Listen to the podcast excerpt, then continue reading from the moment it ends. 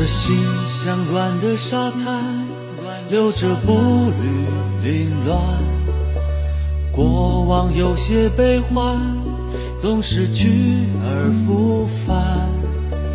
人越成长，彼此想了解似乎越难。人太敏感，活得随风拂却烦乱。有谁孤单却不期盼一个梦想的伴？相依相偎相知，爱的又美又暖。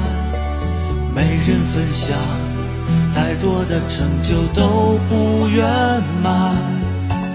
没人安慰，苦过了还是酸。我想我是海，冬天的，情随风轻摆。潮起的期待，潮落的无奈，眉头就皱了起来。我想我是海，宁静的深海，不是谁都明白。胸怀被敲开，一颗小石块都可以让我澎湃。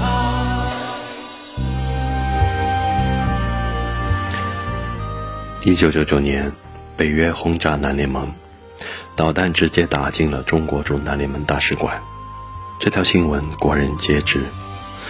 我们国家在之后几十年来也和现在的塞尔维亚保持着非常不错的关系，原因或许和以下两个小故事有关。第一个故事是亲历者吕岩松讲述的。炸馆后，大家赶紧清点人数，发现缺了四个人：邵云环。徐新虎、朱颖和使馆的武官任宝凯，已撤离的幸存者非常焦急地向救援人员指这几个人的住处，希望能尽快去救他们。但是使馆内部的煤气罐和汽油还在不停地爆炸，北约第二轮轰炸也开始了。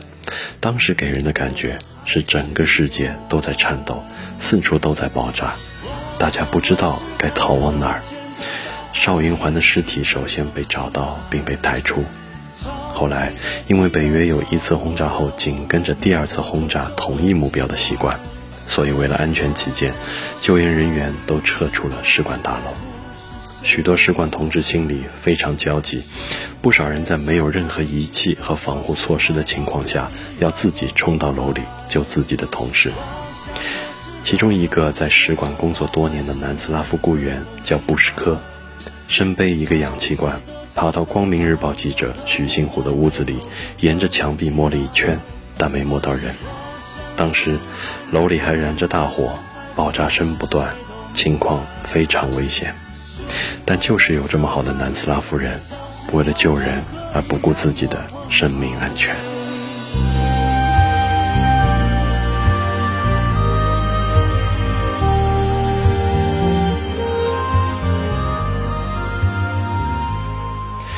第二个故事是武官任宝凯的经历。任宝凯是最后一个被找到的，大家在医院里和楼里各处找了很久，一直没有找到，可以说是活不见人，死不见尸。后来大家不甘心，又把南斯拉夫的救援人员找了来。经过艰苦寻找，上午八时十五分，任务官终于被找到了。他穿着短衣短裤躺在自己的床上。这时，距使馆遭轰炸已经九个小时了。任务官被抬出来的时候，身上没有任何受伤的痕迹，但头部受了伤，脸上满是泥土、鲜血和被呛时呕吐出来的白沫。被救出时，他已完全失去了知觉，只有一些呼吸。潘占林大使向塞方求助。当时，塞尔维亚医疗急救中心在人手已经极其紧缺的情况下，二话没说，立即组织了一个专门的医疗小组对任务官进行抢救。在塞尔维亚医生的努力下，任务官终于脱离了生命危险。生死关头，先人后己。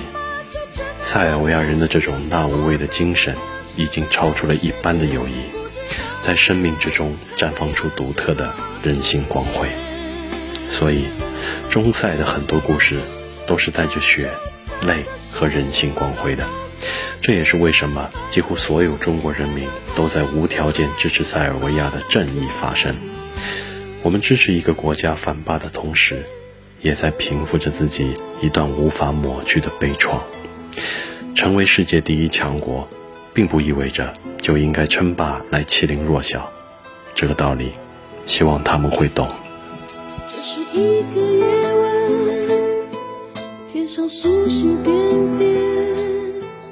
我在梦里看见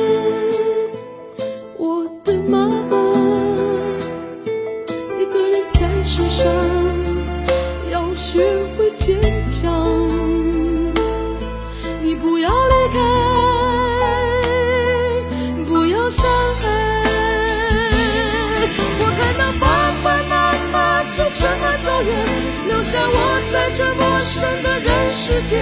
我愿为他建造。